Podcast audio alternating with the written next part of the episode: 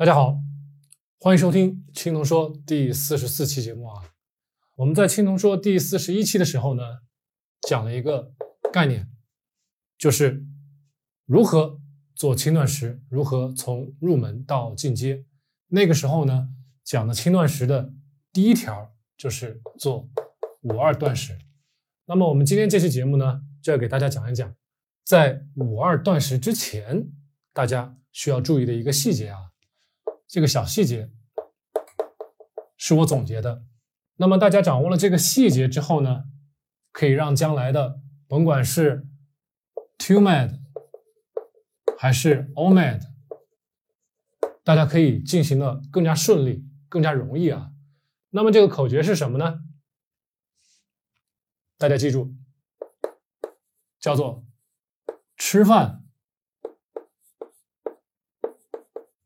不吃肉，吃肉呢？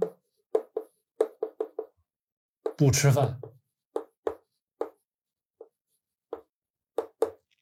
这是我总结的一条啊。当然，这句话呢说的比较粗浅，比较容易记住。但是如果大家要细抠呢，我给大家解释一下这些概念是什么。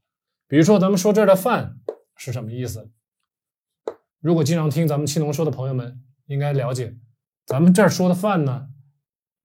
粗略的指的是那些碳水化合物，碳水，也就是咱们常说的 carbs，那么包括了咱们经常说的米饭啦，包括了咱们常说的面食啊，那么都包括在这里面啊。那么这个饭是这个意思，这个肉是什么意思呢？肉，咱们第一反应就是猪肉、牛肉、羊肉，那么。在这儿，肉就指的是咱们平常饮食中的蛋白质以及脂肪。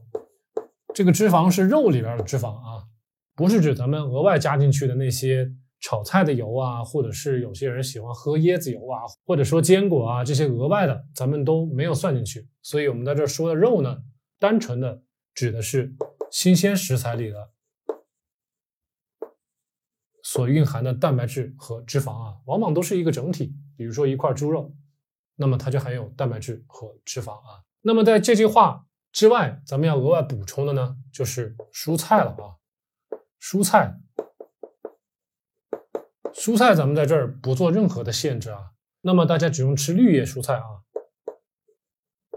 绿叶蔬菜，非淀粉类的。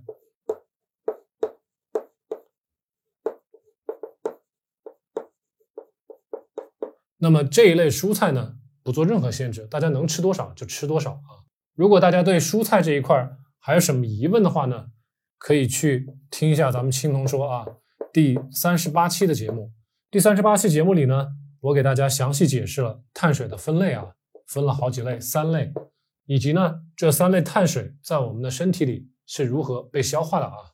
那么消化也讲了，所以。大家如果感兴趣，返回去听一下第三十八期节目啊。那么接下来我给大家说一下，为什么咱们要说这句话啊？这句话背后的科学原理是什么？第一点，大家需要知道的一个概念呢，叫做空腹血糖啊。空腹血糖，英文呢叫做 fasting glucose。空腹血糖什么意思呢？也就是咱们人至少啊要八个小时，八个小时不吃饭。那么在八个小时之后，咱们测到的咱们静脉血液里的血糖的浓度啊，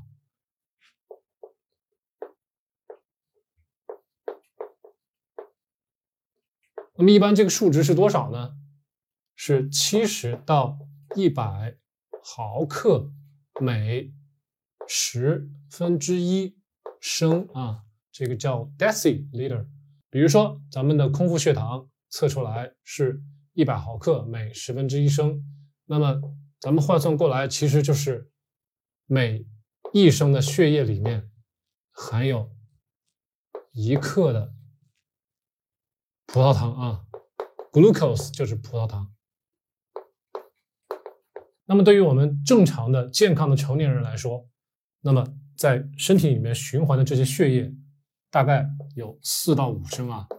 咱们就拿五升来说，那么我们整个血管里在循环的葡萄糖就是看每升里面只有一克，那么五升的血液里面一共有多少克？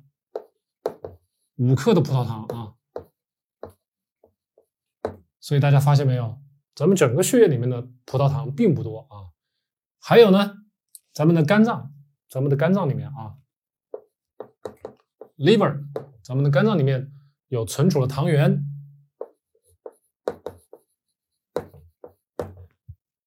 英文叫做 glycogen，有多少呢？一百克，大约啊，都是大约一百克。对于我们正常成年人来说呢，这一百克的糖原可以足够支撑咱们啊一天二十四小时不吃饭。所以大家可以看到啊，一天二十四小时，咱们肝脏里面有一百克的糖原，血液里面有五克的糖，那么大概平均下来，咱们一个小时消耗掉的葡萄糖大概是多少呢？如果粗略算啊，就是一百克。除以二十四，或者咱们简略一点，除以一百，除以二十吧，差不多就是四到五克的样子啊，每小时。也就是说，我们的身体在完全不吃饭的情况下，不吃葡萄糖，不吃米面，不喝饮料，不吃任何水果，而且呢，我们没有从事剧烈的体育活动，那么在这种情况下。我们每个小时身体消耗的葡萄糖大概就是四到五克啊。如果从这个角度来讲，大家有没有发现，如果我从中午十二点到晚上六点、十八点，那么这六个小时啊，这个六个小时我们完全没有吃饭，大家正常都是这样子。我消耗掉了多少葡萄糖呢？五乘以六好不好？多一点，三十克。对吧？如果我跑步啦，如果我举重啦，或者说呃进行过一些剧烈的体育活动，那么可能会大于三十克，可能会五十克啊，或者是怎样的。所以大家可以通过这种方式可以估算一下自己呃餐与餐之间大概消耗了多少碳水，呃真正你需要的碳水又是多少啊？可能大家觉得一餐饭不吃个二两面。或不吃个二两饭就觉得，呃，心里不舒服。但是实际上你需要的呢，并没有那么多啊。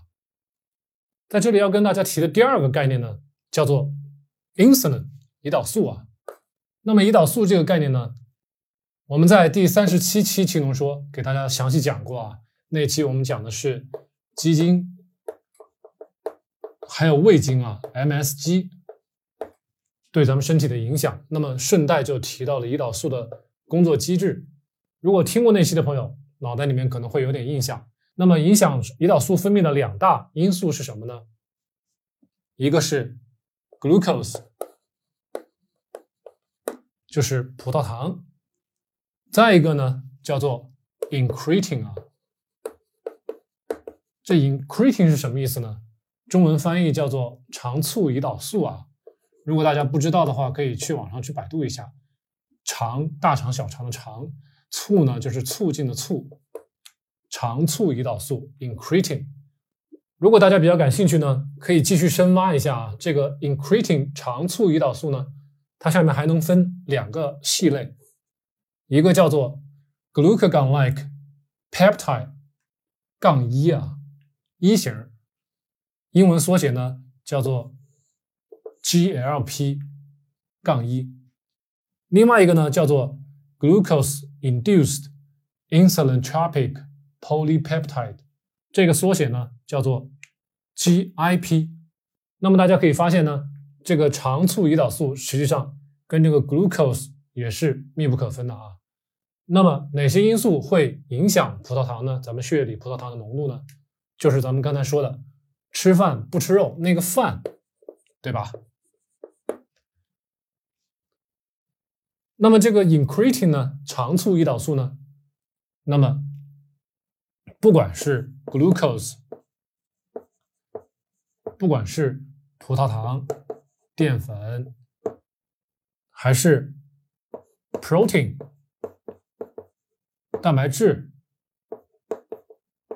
还是 fat 就大家平常说的脂肪，这些都属于营养物质，属于叫 macronutrient。这些宏量营养素都会影响这个肠促胰岛素啊，increting 会激发这个 increting 分泌。那么 increting 在哪儿分泌出来的呢？在我们的十二指肠啊，